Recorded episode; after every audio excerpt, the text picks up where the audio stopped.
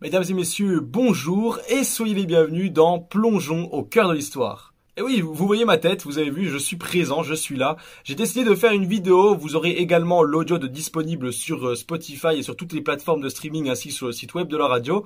Mais pour marquer le coup du dixième épisode de Plongeons au cœur de l'histoire, eh bien je voulais en faire une vidéo. Vous savez que je reviens tous les dimanches sur un personnage historique. Euh, j'ai déjà fait par exemple Jeanne d'Arc, la reine d'Angleterre, Jeffrey Dahmer, De Gaulle, enfin j'ai fait beaucoup de personnes et vous pouvez aller les réécouter, je vous invite à le faire d'ailleurs. Mais je me suis dit que pour le dixième épisode, c'était vraiment sympa pas de faire une vidéo. Alors on est là pour parler de Jean Moulin aujourd'hui et j'espère que ça vous plaira. Et sans plus attendre, eh bien je vous propose de prendre vos montres, de tourner les aiguilles en sens inverse et de plonger avec moi au cœur de l'histoire.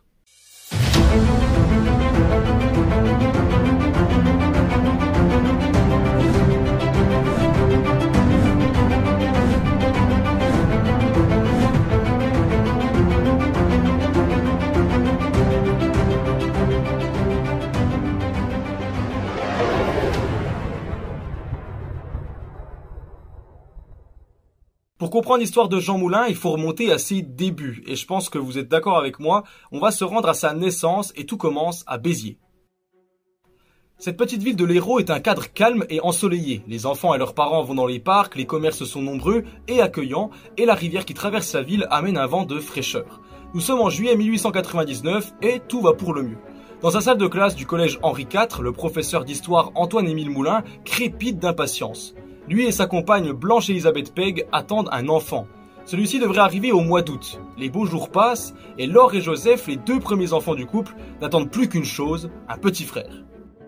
Parce que oui, c'est un petit frère qui arrive et je pense que vous vous doutez du nom que vont lui donner ses parents. Le 6 août 1899, l'attente prend fin et le jeune Jean Moulin voit le jour. Il grandit dans une famille aimante qui l'aide à grandir dans sa ville natale. Son enfance est donc paisible et il passe beaucoup de temps en compagnie de sa sœur Laure et de son frère Joseph. C'est alors qu'il se découvre une passion pour le dessin et très vite il se met à exceller dans cet art et parvient même à vendre ses caricatures à des journaux locaux.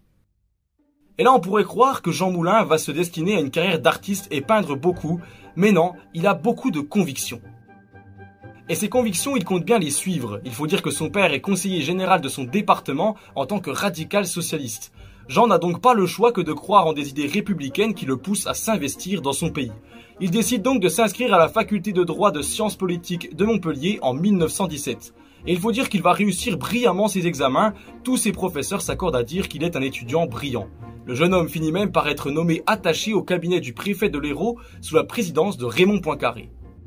On peut dire que Jean Moulin désormais est bien installé dans sa vie. Il fréquente des artistes, il aime les voitures de sport, la mode, il fait du ski. Mais bon, euh, Jean Moulin ce n'est pas que ça évidemment, et vous n'aurez pas manqué que nous sommes en 1918, une année qui doit vous rappeler quelque chose. Le 17 avril 1918, Jean Moulin reçoit une lettre provenant de l'État français. Mais cette fois-ci, ce n'est pas pour lui proposer d'occuper un poste politique. Il est maintenant affecté au deuxième régiment du génie en pleine Première Guerre mondiale. En quelques semaines, le voilà formé et parti pour les champs de bataille des Vosges. Mais avant d'arriver à bon port et de combattre, l'Allemagne s'avoue vaincue et l'armistice est signé. Après quelques mutations en Seine-et-Oise, à Verdun et à Chalon-sur-Saône, l'homme au chapeau reprend ses fonctions d'attaché au cabinet du préfet le 4 novembre 1919. Et cette fois-ci, il va rester dans l'administratif. À seulement 21 ans, son travail l'amène à être promu chef adjoint de cabinet et dès 1921, il obtient sa licence en droit avec facilité et devient vice-président de l'Association générale des étudiants de Montpellier et membre des jeunesses laïques et républicaines. On peut dire que sa carrière décolle bien, à tel point qu'en 1922, Jean Moulin entre dans l'administration préfectorale en qualité de chef de cabinet du préfet de la Savoie. Il passe trois ans là-bas avant de devenir sous-préfet d'Albertville en 1925. C'est alors le plus jeune sous-préfet de France à l'époque signe d'une grande maturité qui le mènera à plusieurs postes de sous-préfet à travers l'Hexagone jusqu'à janvier 1937, car ce mois-là, il devient préfet de l'Aveyron. Et devinez quoi? Eh bien oui, à cette époque, c'est le plus jeune préfet de France. Alors on peut commencer à cerner le personnage qui est quand même plutôt intelligent, mais vous comprendrez qu'au fur et à mesure qu'on avance dans cette vidéo, eh bien on approche d'un événement marquant. Et on va se rendre en 1939. Après quelques missions au sein du bataillon de l'air d'ici les Moulineaux, Jean Moulin est nommé préfet de l'Eure-et-Loire en janvier 1939. Mais en septembre de la même année, un certain Adolf Hitler envahit la Pologne avec son armée. La France et le Royaume-Uni n'ont plus le choix, il faut déclarer la guerre à l'Allemagne nazie. C'est le début de la Seconde Guerre mondiale. Mais dans ce contexte, Jean Moulin ne veut pas de sa place. Il va jusqu'à dire que sa place n'est point à l'arrière à la tête d'un département essentiellement rural, mais au front. Il est tellement persuadé de cela qu'il se porte candidat à l'école des mitrailleurs alors que le ministère de l'Intérieur le lui a formellement interdit. Il passe sa visite médicale d'incorporation à l'école le 9 décembre 1939 sur la base 117 d'ici les Moulineaux, mais est déclaré inapte le lendemain pour un problème de vue mais il ne lâche pas le morceau et force le destin en exigeant une contre-visite à Tours, qui cette fois-ci le déclare apte. Mais le ministère de l'Intérieur l'oblige dès le lendemain à reprendre immédiatement son poste de préfet. Moulin applique enfin l'ordre à contre-cœur et dans des conditions très difficiles, il assure la sécurité de la population. Mais en juin 1940, c'est la débâcle. La France est à bout de souffle, tout comme les Anglais qui se replient peu à peu sur leur île. Les territoires du nord-est de l'Hexagone tombent comme de vulgaires dominos et l'Eure-et-Loire ne tarde pas à s'effondrer à son tour. Les Allemands arrivent dans Chartres, Jean Moulin s'empresse alors d'écrire à ses parents le 15 juin. Si les Allemands, ils sont capables de tout, me faisaient dire des choses contraires à l'honneur, vous savez déjà que cela n'est pas vrai. Oh, c'est un peu prémonitoire, hein. Je ne dirai rien, parce que s'il y a bien une personne qui n'a jamais rien dit, eh bien c'est justement Jean Moulin. Après l'invasion de sa ville par les Allemands, ces derniers lui demandent de bien vouloir signer un protocole reconnaissant qu'une troupe de tirailleurs sénégalais de l'armée française a commis des atrocités envers des civils à Lateille, un hameau de Saint-Georges-sur-Eure. Mais en réalité, ce sont les nazis eux-mêmes qui ont bombardé le secteur. Jean Moulin refuse catégoriquement de signer ce fichu papier. Qu'à cela tienne, les officiers de la Wehrmacht l'arrêtent le 17 juin 40, alors que Pétain annonce officiellement la capitulation. Ici, Radiodiffusion nationale de l'État français. Mesdames, Messieurs, Monsieur le maréchal Pétain, président du Conseil des ministres, vous parle. Français, à l'appel de Monsieur le Président de la République, j'assume à partir d'aujourd'hui la direction du gouvernement de la France. Je fais à la France le don de ma personne pour atténuer son malheur. En ces heures douloureuses, je pense aux malheureux réfugiés qui, dans un dénuement extrême, sillonnent nos routes. Je leur exprime ma compassion et ma sollicitude. C'est le cœur serré que je vous dise aujourd'hui qu'il faut cesser le combat. La suite, on la connaît, le maréchal Pétain pose ses valises à Vichy et crée le régime qui porte le nom de cette même ville. Mais si on revient à Jean Moulin, eh bien pour le coup, il va subir la torture des Allemands, et je peux dire que les pratiques étaient assez douteuses. Car il faut le dire, Moulin n'est pas très coopératif avec ses ennemis. Les Allemands le frappent jour et nuit pour qu'il signe le protocole, mais rien n'y fait. Souffrant et à bout, Jean Moulin décide finalement de se suicider en se tranchant la gorge avec un débris de verre. Et c'est la fin de l'histoire de Jean Moulin, j'espère que vous l'avez beaucoup aimé. eh ben non, évidemment, c'est pas la fin puisque les héros ne meurent jamais. Enfin, quoique. Bon, pour cette fois-ci, Jean s'en sort, mais il garde une belle cicatrice sur son cou. C'est d'ailleurs pour cela qu'il porte un foulard sur cette photo bien connue prise juste après sa guérison. Le temps passe et le préfet de l'Eure-et-Loire commence à faire comprendre qu'il n'approuve pas le régime de Vichy. On finit par le révoquer le 2 novembre 1940. L'occasion est parfaite pour lui. Il part de Chartres direction Paris et entre en clandestinité 13 jours après sa révocation. Là-bas, il se met à écrire dans son journal Premier combat où il relate sa résistance contre les nazis à Chartres de manière sobre et extrêmement détaillée. Et pour l'anecdote, ce journal sera publié à la Libération et préfacé par le général de Gaulle. Et tiens, justement, parlons-en de De Gaulle, parce que suite au discours du 17 juin du maréchal Pétain annonçant l'armistice, eh bien, le général de Gaulle lui répond à la BBC à Londres. Et on va écouter tout de suite ce mythique discours, l'appel du 18 juin. L'honneur, le bon sens, l'intérêt supérieur de la patrie commande à tous les Français libres de continuer le combat là où ils seront et comme ils pourront. J'invite tous les militaires français des armées de terre, de mer et de l'air.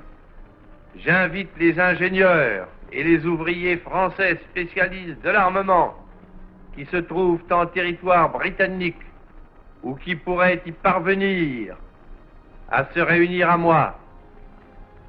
J'invite les chefs les soldats, les marins, les aviateurs des forces françaises de terre, de mer, de l'air, où qu'ils se trouvent actuellement, à se mettre en rapport avec moi. J'invite tous les Français qui veulent rester libres à m'écouter et à me suivre. Vive la France libre dans l'honneur et dans l'indépendance. Ça, ça plaît beaucoup à notre ami Jean Moulin, et même s'il a rencontré beaucoup de résistants, eh bien il faut le dire, son regard se tourne plutôt de l'autre côté de la Manche. Après avoir réussi à obtenir un visa et un faux passeport le 9 septembre 1941, il rejoint Londres en passant par l'Espagne et le Portugal. Une fois arrivé en territoire libre, il entreprend de rencontrer le général de Gaulle qui le reçoit le 25 octobre. Le grand homme dont la voix retentit encore dans ses oreilles l'impressionne. Mais il n'est pas venu juste pour admirer le général de Gaulle, non, son objectif est avant tout de convaincre et d'organiser au mieux la résistance française. L'ex-préfet sait parler, il sait convaincre. Ses mots et sa maturité touchent de Gaulle qui décide de lui donner une mission. Jean Moulin devra unifier les mouvements de résistance française pour créer une armée secrète plus efficace contre l'occupant.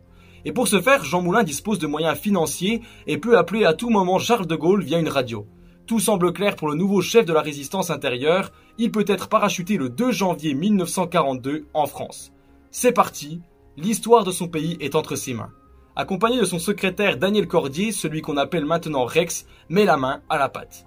Il rencontre Henri Freinet à Marseille et Raymond Aubrac à Lyon, deux résistants engagés dans leurs villes respectives. Mais l'unification ne se fait pas dans la tranquillité. Il faut dire que les Allemands rôdent dans les rues et les différents chefs de groupes résistants se battent à tour de rôle pour le leadership. Pas simple de s'imposer dans ce contexte, mais Jean Moulin est talentueux quand il s'agit de négocier. Le 14 février 1943, Jean Moulin retourne à Londres, le général de Gaulle le décore de la Croix de la Libération pour ses actes, mais il a aussi une mission pour Jean Moulin. En mars 1943, Moulin doit fonder le CNR, le Conseil national de la résistance. Et une fois de plus, c'est tendu parce que tout le monde n'est pas d'accord avec lui. Mais il parvient à unir plusieurs personnes autour de lui et peu à peu des maquis voient le jour. Et en ces lieux, les résistants repoussent constamment les nazis.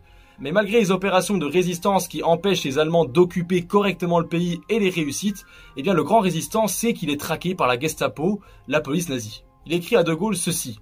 Je suis recherché maintenant tout à la fois par Vichy et la Gestapo, qui n'ignorent rien de mon identité ni de mes activités. Ma tâche devient donc de plus en plus délicate alors que les difficultés ne cessent d'augmenter. Si je venais à disparaître, je n'aurais pas eu le temps matériel de mettre au courant mes successeurs.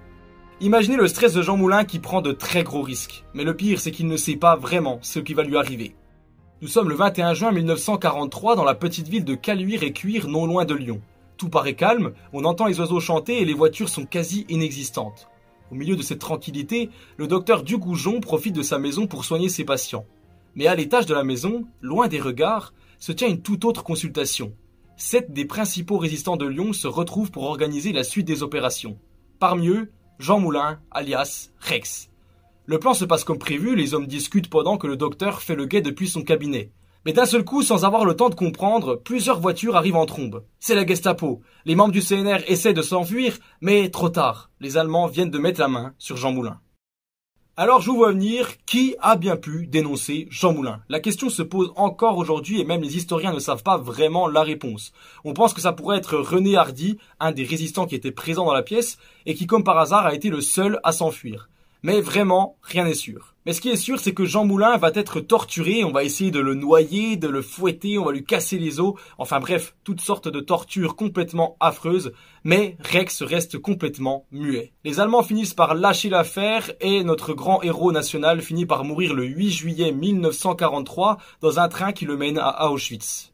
Et ce n'est que plus tard que les restes de ce grand héros de la résistance seront amenés au Panthéon accompagnés par les mots du grand André Malraux. Comme Leclerc entra aux Invalides avec son cortège d'exaltation dans le soleil d'Afrique, entre ici, Jean Moulin, avec ton terrible cortège. Avec ceux qui sont morts dans les caves sans avoir parlé comme toi, et même ce qui est peut-être plus atroce en ayant parlé avec tous les rayés et tous les tondus des camps de concentration, avec le dernier corps trébuchant des affreuses files de nuit et brouillard, enfin tombés sous les crosses, avec les 8000 Françaises qui ne sont pas revenues des bagnes, avec la dernière femme morte à Ravensbrück pour avoir donné asile à l'un des nôtres, entre avec le peuple né de l'ombre et disparu avec elle, nos frères dans l'ordre de la nuit. commémorant l'anniversaire de la libération de Paris, je disais, écoute ce soir, jeunesse de mon pays, les cloches d'anniversaire qui sonneront comme celles d'il y a 14 ans, puisses-tu cette fois les entendre, elles vont sonner pour toi. L'hommage d'aujourd'hui n'appelle que le chant qui va s'élever maintenant.